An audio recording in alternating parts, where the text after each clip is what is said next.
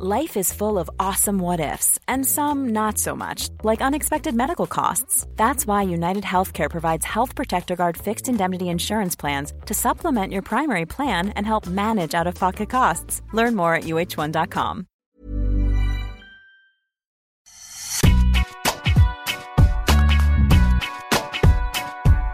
Salut à tous, bienvenue dans Deep Impact, votre podcast tennis qui devient quotidien pendant la durée du tournoi de Roland Garros. Chaque jour, retrouvez les débriefs de notre équipe sur eurosport.fr. Une équipe qui va arpenter les allées pour vous faire vivre au mieux ce tournoi. 30 à 40 minutes chaque soir pour tout savoir de ce qu'il s'est passé à Roland. Je suis Adrien Yo et à mes côtés aujourd'hui, les journalistes Laurent Vergne et Christophe Godot. Salut messieurs, prêts pour débuter cette quinzaine? Salut Adrien, salut tout le monde, prêt à fond déjà. Ouais, à fond déjà. Ça y est, Roland Garros, c'est donc euh, parti. Un premier jour piano, on pourrait dire, avec tout de même quelques premiers frissons. Je pense à Constant Lestienne qui a poussé Karen euh, Kachanov au cinquième set, qui a fait rugir par moment le cours Suzanne Langlaine. Malheureusement, le Français a fini rincé pour le premier, pour le premier match en 5-7 de sa carrière. Au programme de ce podcast, nous reviendrons sur la qualification de Stefanos Tsitsipas pour le deuxième tour, le grec qui a souffert face au tchèque Jiri Vezeli. Ce sera l'objet de notre première partie. Nous évoquerons ensuite Alizé Cornet, qui est malheureusement éliminé. Ce sera l'objet de notre stade du jour. Dans la troisième partie, nous nous pencherons sur les surprises du tournoi. Nous vous livrerons chacun un pari sur cette quinzaine. Et enfin, nous ferons un focus sur Arthur Fils, vainqueur de son premier tournoi samedi à Lyon, qui affronte Alejandro Davidovic Fokina lundi en quatrième rotation sur le Simone Mathieu. Je vous rappelle que ce podcast est à retrouver sur toutes les plateformes d'écoute. Abonnez-vous au podcast pour écouter les débriefs quotidiens et pour retrouver les meilleurs extraits de l'émission en vidéo. Allez sur eurosport.fr et l'app Eurosport.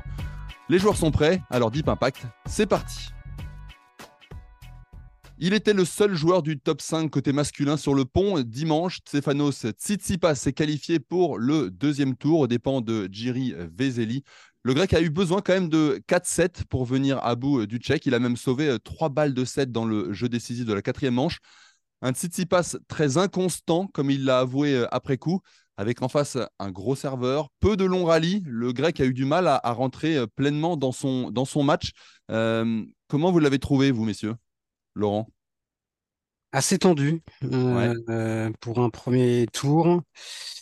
Euh, c'est sans doute euh, dû en grande partie au fait qu'il a connu une, euh, saison sur terre battue loin d'être catastrophique. Hein. Il fait une finale à Barcelone, deux quarts en, en Masters 1000. donc, ouais, je pense qu'il arrive avec un petit peu moins de confiance que d'habitude. Il se sent probablement plus fragile. Il y a aussi eu quelques soubresauts dans son entourage. Il vient de se séparer de Marc-Philippe Poussis qui sera pas resté très longtemps avec lui. Donc, euh, à mon avis, il sait que euh, il y aura probablement pas beaucoup de matchs simples pour lui. Bon, après, il a, il a pas non plus été en immense difficulté. Hein. Il passe en 4-7, euh, même s'il a été tout près d'être embarqué dans un cinquième. André Roublev, lui aussi, est passé en 4-7 aujourd'hui. Comme passe, il fait partie des, des très gros outsiders si on considère que euh, Djokovic et Alcaraz sont les deux principaux favoris. Donc c'était une entrée euh, difficile, honnêtement. Je pensais euh, pas que Vesely pourrait lui poser autant de problèmes, mais il a du talent, euh, Vesely, et je pense que lui, il peut quand même avoir de gros regrets sur ce match parce que il, aurait pu mener beaucoup plus tôt dans le match. Hein. Il ne faut pas oublier qu'il avait eu le, il avait le break dans le premier set, il mène 5-3, il perd deux fois de son service, donc il laisse finir un premier set qui était largement à sa portée. Maintenant, c'est à double tranchant ce genre de premier tour. Parfois, euh, c'est la meilleure chose pour entrer dans un tournoi. Ça, on le saura euh, dans les prochains jours et les prochains tours pour euh, Stéphane Tsitsipas. Mais de temps en temps, c'est la meilleure des choses d'avoir un match très difficile pour entrer dans le tournoi. Mais ça peut révéler deux choses. Ça peut révéler que voilà, tu étais un, ou un petit peu tordu ou un petit peu petit manque de rythme. Et un match comme ça vraiment te lance pour de bon. Maintenant, si c'est une petite crise de confiance qui est plus durable, où tu as plus de doutes que de certitudes, bah, le risque, c'est qu'un match comme ça, même si tu le gagnes, renforce tes doutes plus qu'il ne te donne véritablement confiance pour la suite. Mais ça, c'est encore un, peu tôt pour le dire. Hmm. On l'a vu effectivement, hein, il a, tu disais, il a, sauvé trois balles de 7 dans le, quatrième. Euh, dans le jeu décisif, il était mené 6-3, il est revenu à 6-6 pour finalement conclure. Et même un peu plus tôt hein, dans, ce, set, euh, il était mené 4-3. Il y a eu deux balles de break pour, pour Vezeli. Je pense que le match aurait été différent si Vezeli avait mené 5-3 derrière. On sentait que c'était un moment un peu de flottement pour, pour Tsitsipas. Chris, euh, le grec, c'était un, premier round, voilà, une mise en, mise en route diesel ou il faut un peu s'inquiéter pour lui? Bon, c'est un habitué des premières semaines un peu euh, K1K, euh, Stefanos Tsitsipas. Même en 2021, l'année où il va en finale à Roland Garros, où il pousse Djokovic en 5-7 après avoir amené 2-7-0, il avait perdu un set contre Isner, je crois, dans la première semaine. Et j'étais étonné d'ailleurs dans sa conférence de presse, il a dit que Évidemment, il a dit qu'il avait connu des hauts et des bas. Il avait dit que c'était peu le cas ces derniers temps. Alors que, comme l'a dit Laurent, sa saison sur Terre, sans être tout à fait, c'est pas un échec, hein, loin de là. Mais enfin, il n'a pas été euh, parfait, pas du tout. Et même à l'Open d'Australie, je suis pas sûr que son début de tournoi était excellent. Donc, je l'ai un peu surpris, mais euh, on sentait que dans ses réponses, il cherchait aussi un peu. Il a dit, euh, à un moment, j'ai essayé d'aller vers le filet, puis je me suis ravisé. Mais c'est pas forcément inquiétant parce que justement, on l'a vu sur ces trois balles de 7, euh, bon, Vezeli, euh, c'est un peu tendu, hein, mais euh, bah, il a su élever son niveau de jeu au bon moment. Et moi, je me dis que si, ça avait été en 5-7, ça, ça, serait aussi passé, pas facilement, pas du tout, c'est pas, c'est pas ça, mais ça serait passé finalement, ça serait mmh. passé, je pense. Il me semble qu'il a évoqué que ces trois balles de 7 sauvées, ça avait été comme un peu une séance de travail, qu'il avait su se remobiliser, aller travailler sur des, points voilà, qu'il avait eu plus de mal à mettre en place plutôt dans, dans, dans, dans, le, dans le set, appuyer un peu plus fort sur la balle, monter au filet. donc on, a senti voilà, que le, le, le, grec était en recherche de sensations encore. Euh, bon, il a quand même évoqué euh, la suite parce qu'il ne jouera que mercredi.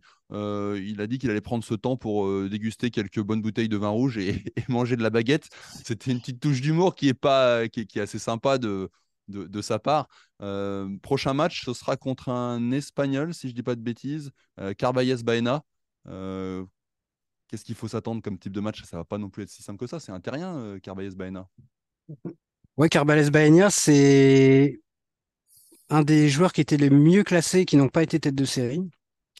Donc c'est pas un match simple sur le papier. En tout cas, il devra quand même monter en puissance s'il veut pas à nouveau être contraint de, bah, s'embarquer dans un combat. Le match a été quand même assez dur, assez long aujourd'hui. Euh, si c'est encore le cas au deuxième tour, euh, on sait jamais, c'est de l'énergie qui peut manquer aussi plus tard, même s'il est, costaud, euh, Stéphanos. Mais ouais, c'est pas un match facile sur le papier, euh, en tout cas pour un, deuxième tour. Et puis lui, dans la position où il est, alors on a dit que c'était un outsider. Justement, c'est un outsider, c'est pas un favori. Il peut pas trop se permettre de perdre de l'énergie si tôt, parce que pour lui, dès le huitième, dès le quart, ça peut être très dangereux. Et, c'est des, c'est des efforts qui peuvent compter pour lui. Contrairement peut-être à Alcaraz ou à Djokovic qui ont peut-être un tout petit peu plus de marge ces deux jours supplémentaires, enfin ce jour supplémentaire va peut-être justement euh, lui permettre d'arriver hyper, euh, hyper frais mercredi. On suivra ça, hein, de toute façon. Euh, la, progression de, de, Stefanos dans ce tournoi. On rappelle, il a été déjà finaliste hein, ici à, Roland Garros. Il a même mené 2-7 à rien face à, face à, Djokovic. avant de, perdre. Mais bon, on a envie de le voir. On a même vu dans le public, hein, il y avait beaucoup d'encouragement pour Tsitsipas. C'est un joueur qui, qui, fait parler de lui, mais euh, qui, appréciait quand même. Euh, les fans étaient nombreux et, au regard de son, cri de rage à la fin, on a senti le soulagement et l'envie d'aller loin dans, ce tournoi. On passe au deuxième sujet, messieurs. Euh, nous allons évoquer la stat de 7 et Math.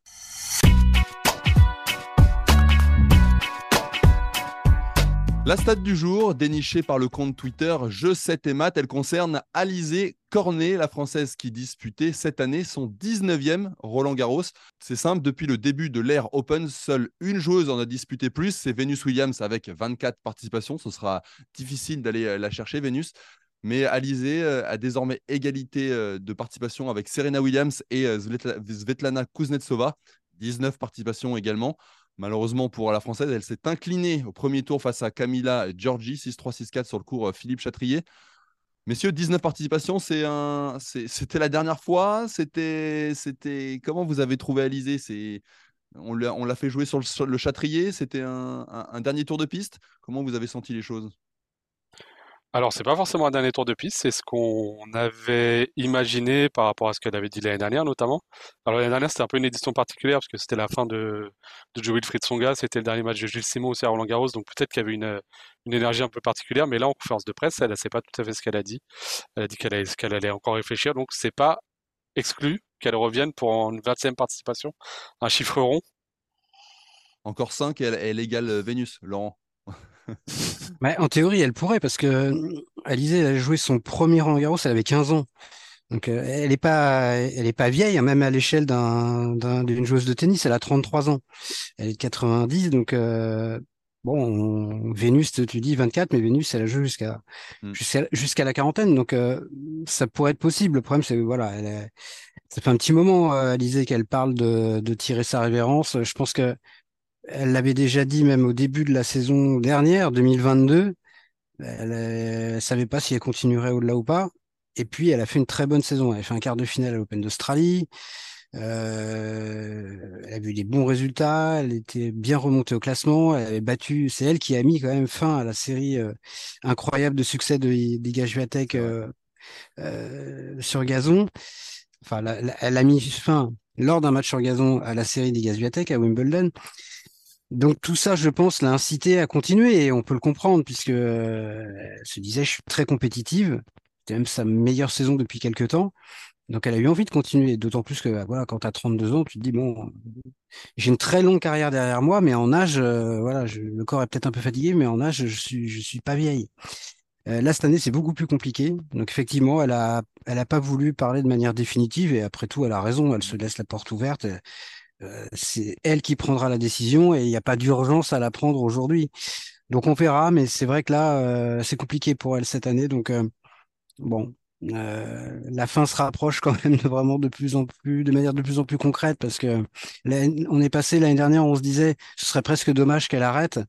Ah là, ça va être compliqué de continuer. Mais encore une fois, ce sera son choix, sa liberté et, et quoi qu'il arrive, je suis sûr qu'elle prendra la bonne décision pour elle on suivra ça. On aimerait bien quand même voir Alizé poursuivre euh, quelques, quelques mois, voire quelques années. C'est vrai que c'est toujours. Euh, voilà, quand on a une joueuse française comme ça qui a quand même marqué l'histoire du, tennis français, c'est une, une, joueuse qui est, qui est aimée en plus du, public français.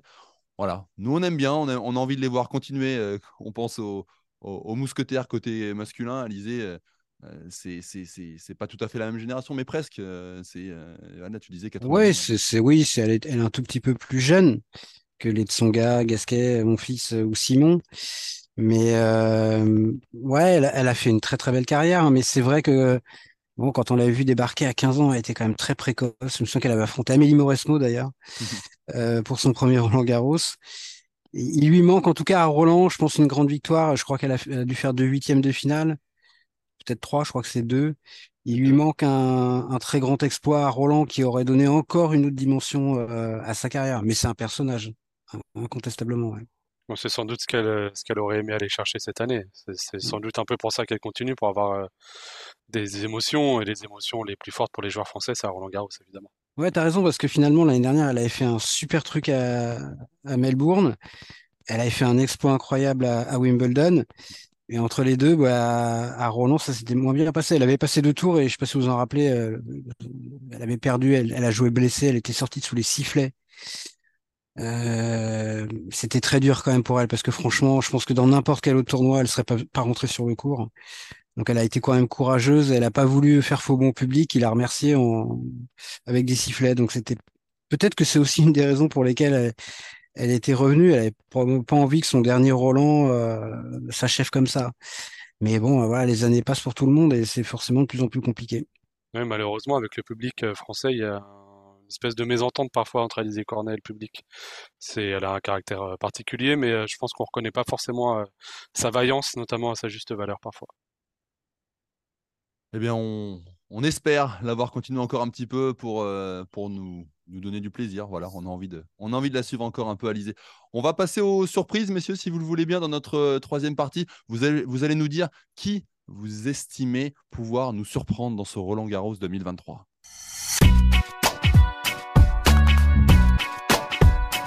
Quelle sera la surprise du tournoi? C'est tout simple comme question, messieurs. On a envie de, jouer un peu. On est joueur dans, Deep Impact euh, cette année.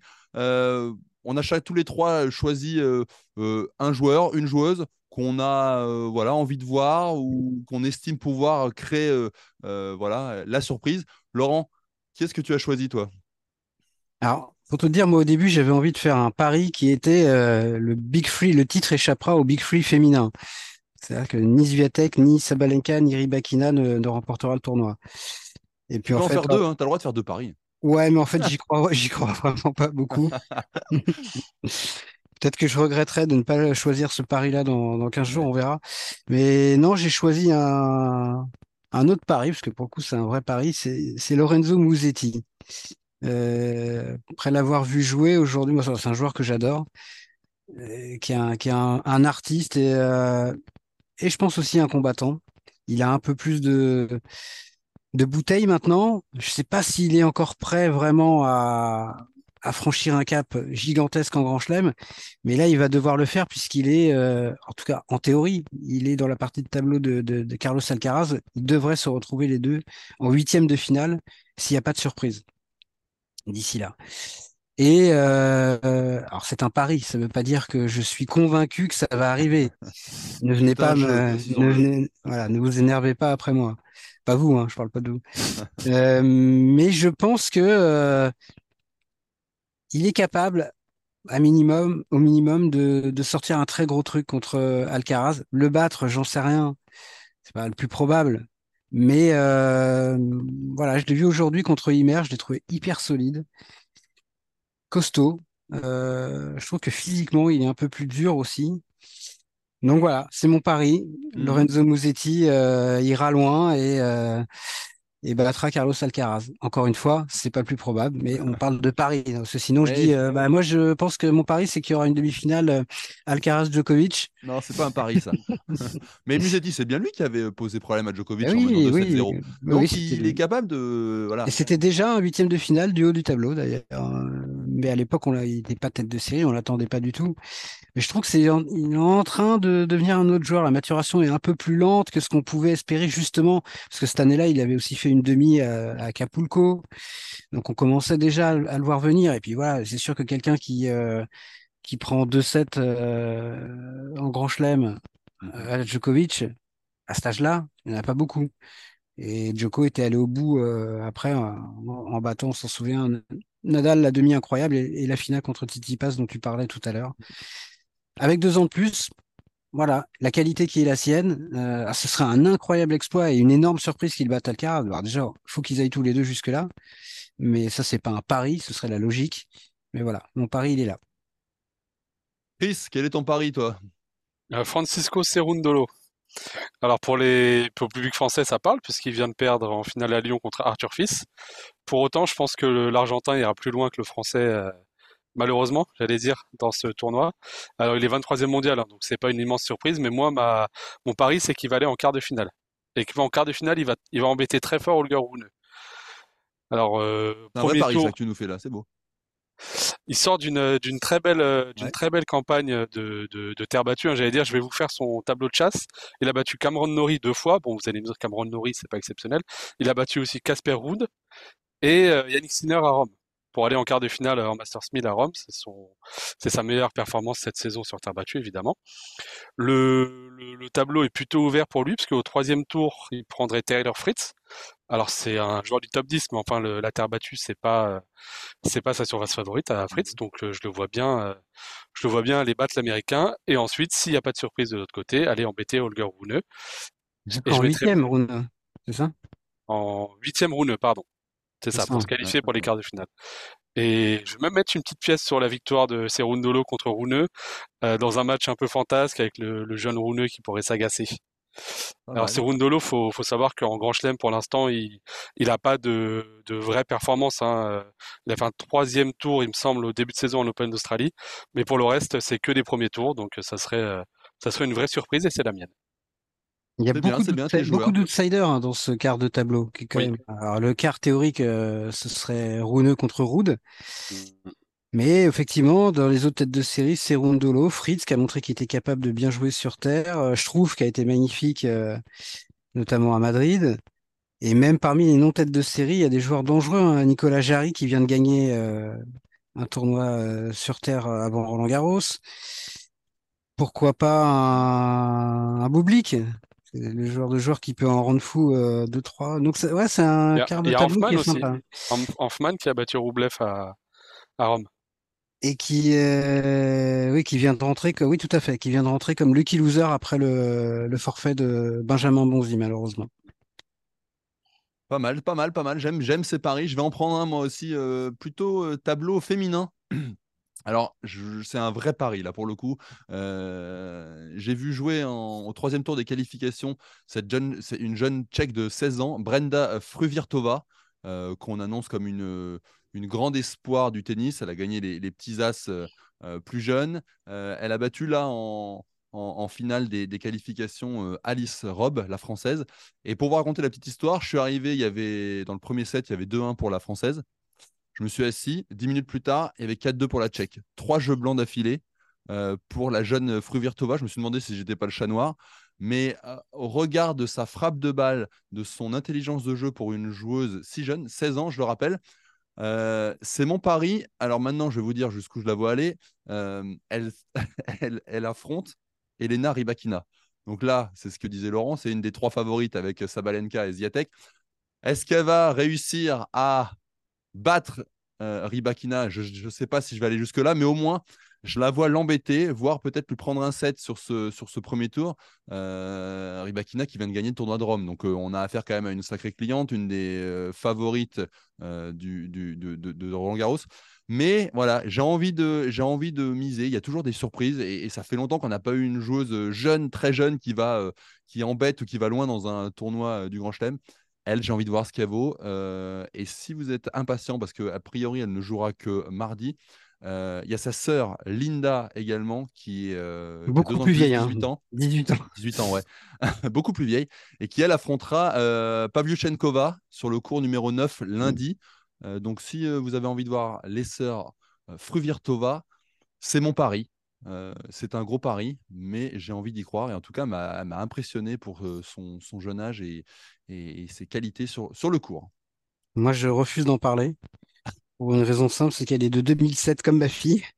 Et là, je, je refuse. Voilà, je, c'est Ouais, trop, trop, c'est trop dur, un trop gros coup de vieux pour moi de, de voir des filles débarquer qui ont l'âge de ma fille. C'est incroyable. Et d'ailleurs, il y a quatre Tchèques de moins de 19 ans hein, dans le tableau d'âme cette saison. Ouais, et et- et il y a beaucoup de joueuses très très jeunes qui sont sorties des qualifs. Euh, ça a été un des, un des points marquants de la semaine de qualif chez les filles. Elles On sont suivra 6 ça. de moins de 19 ans là, deux Russes et, euh, et Ouais. quatre Tchèques. On suivra ça avec attention. J'aime bien, j'aime bien ces paris. C'est une, bonne séquence. On, évidemment, hein, si ces paris venaient à se confirmer, on en reparlera. C'est évident.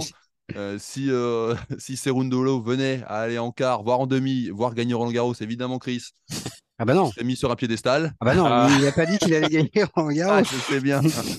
Ouais, mais quand même. Super. On va passer sur le, dernier euh, sujet de, ce podcast. On va parler d'Arthur Fils. Euh, tu en parlais, euh, qui a battu justement Cerundolo à Lyon samedi.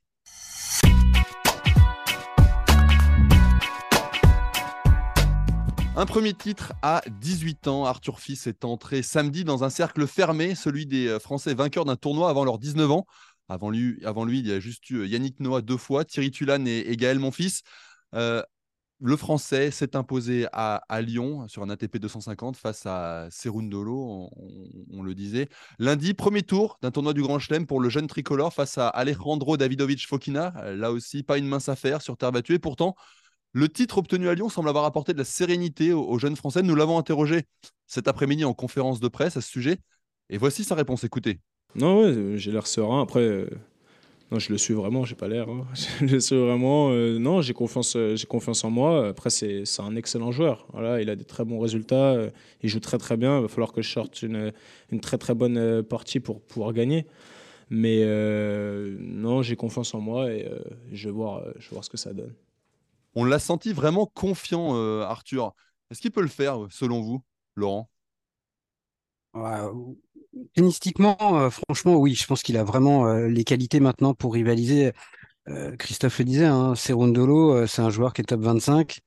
Et on a vu que ça lui posait pas de problème tennistiquement. même quand il avait joué Yannick Sinner en début de saison, il avait coincé après la perte du premier set, mais il avait eu deux balles de set dans le premier.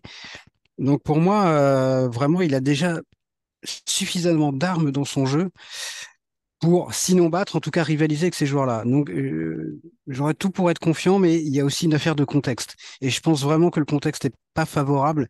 Et ça me rend un peu pessimiste en espérant vraiment me tromper, mais il y a trois choses qui font quand même que ça risque d'être compliqué. D'abord, euh, le fait qu'ils viennent de, gagner ce tournoi de Lyon. Évidemment, c'est très bon pour la confiance, mais dans l'histoire euh, récente du tennis et un peu moins récente, on, a tellement vu de joueurs gagner un tournoi euh, la semaine avant un grand chelem mm. et se faire taper au premier tour derrière parce que la transition est extrêmement difficile. D'autant que là, malheureusement pour lui, il doit jouer dès le lundi.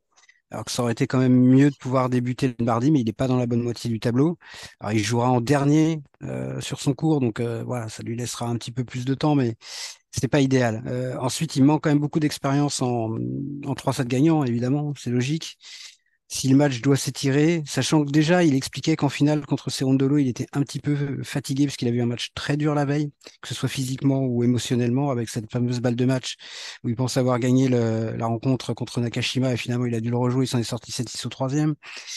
Donc physiquement, j'ai peur que bah, c'est toujours un combat contre un joueur comme Davidovic Fokina. C'est presque un des pires adversaires à, jouer.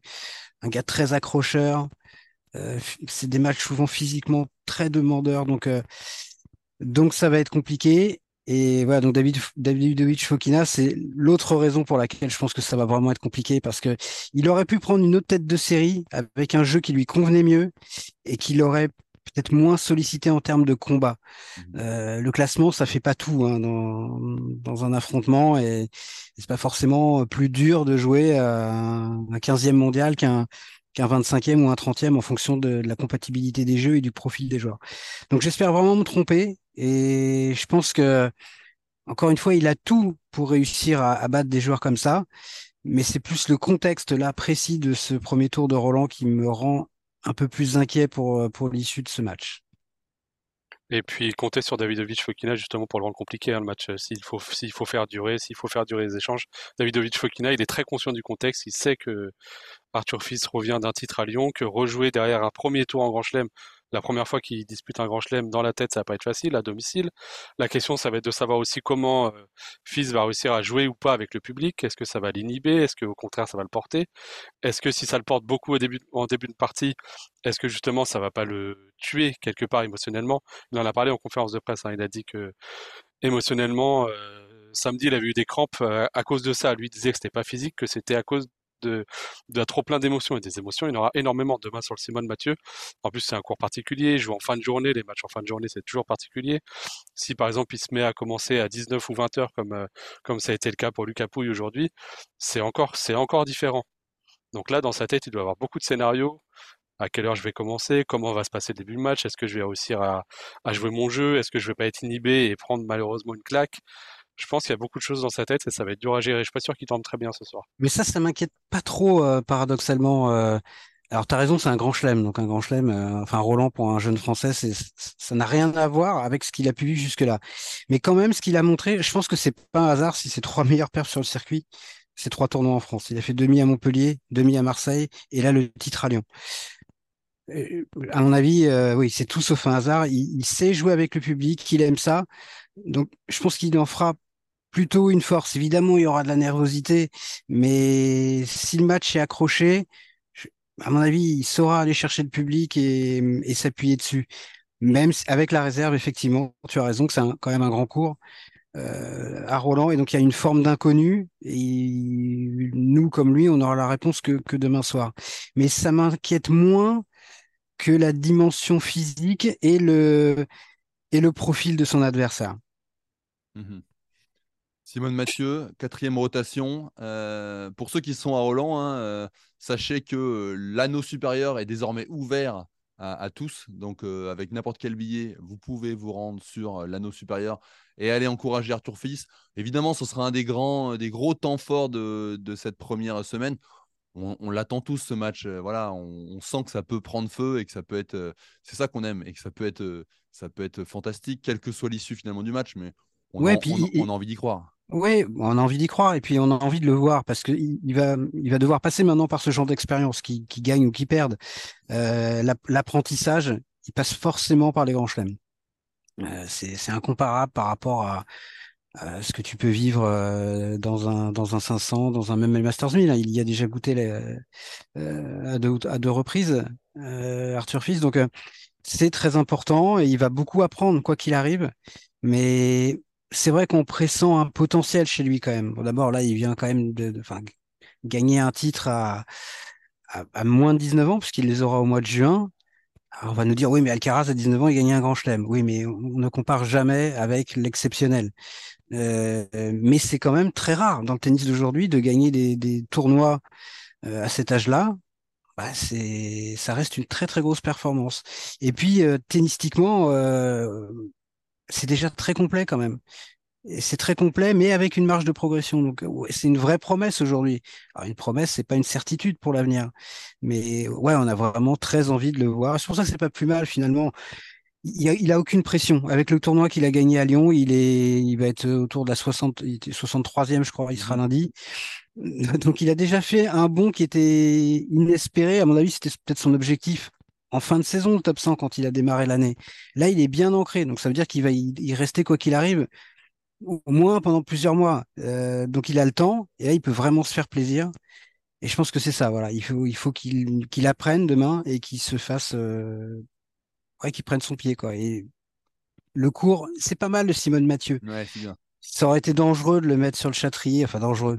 Ça aurait pas été lui faire un cadeau, à mon avis, de le mettre sur, euh, par rapport à ce que tu disais, Chris, tout à l'heure, sur le châtrier ou même sur le. Le Simone Mathieu, c'est un, un cours intermédiaire qui est hyper sympa où il peut très vite y avoir beaucoup d'ambiance. Donc, euh, pour moi, euh, c'est le cours parfait pour lui. Puis Roland Garros, là, c'est la, la rencontre avec le grand public dans les tribunes, il y aura des gens qui le connaissent déjà très bien, des amateurs de tennis, des gens qui le connaissent un peu depuis quelques semaines, des gens qui l'ont découvert samedi, et puis d'autres qui vont, qui vont le découvrir. Donc pour lui, euh, pour lui, c'est tout bénef. Ouais, mais c'est vrai que c'est difficile de, de parier entre guillemets sur un match comme ça parce qu'il y a, on, connaît pas avec un joueur comme ça qui est manifestement déjà fort, qui a beaucoup de confiance, beaucoup de qualité, mais où est le potentiel? On sait, on sait pas avec des joueurs comme ça. Euh. Alors parfois il y a des évidences comme Alcaraz, mais euh, rappelez-vous Holger Rune il y, a un, il y a un an, quand il arrive à Roland Garros, c'est encore mm. personne entre guillemets. Il avait fait un très bon Roland, après il a connu un, trou noir et il faudra pas tomber sur euh, Arthur Fils s'il a des périodes plus difficiles cette année, parce qu'il en connaîtra forcément. L'année dernière, Rune après son quart à Roland, où il avait battu Tsitsipas notamment, il a connu un été catastrophique. Il avait perdu, je crois, six fois ou six fois sur sept au premier tour euh, dans, les tournois suivants, avant de finir euh, comme une bombe euh, en indoor. Donc, il faut être indulgent, mais on ne sait jamais où est le potentiel maximal avec ce genre de joueur. Donc, c'est aussi pour ça que c'est hyper intéressant de le, voir Arthur Fils déjà contre un contre un top joueur, mais contre une tête de série, un joueur bien installé. En tout cas, vous nous faites envie, messieurs. On a envie d'assister à, ce match. On a déjà envie d'être euh, lundi, euh, fin de journée, on le rappelle. Quatrième rotation sur le Simone Mathieu. Soyez nombreux. Je ne doute pas que le Simone Mathieu sera plein pour, pour suivre un match comme ça. Ah oui. Ça, c'est sûr. Merci à tous. Deep Impact, c'est fini pour aujourd'hui. N'hésitez pas à nous noter, nous laisser un, commentaire également. Abonnez-vous aussi, comme ça vous recevrez les nouveaux épisodes directement sur votre smartphone tous les soirs. On se retrouve demain pour la suite du tournoi de Roland Garros. D'ici là, continuez à suivre l'actu sur eurosport.fr, notamment toutes les, tous les articles, les previews, les analyses. Et si vous avez le temps, allez taper la balle. Allez, ciao. Salut, à demain. Salut.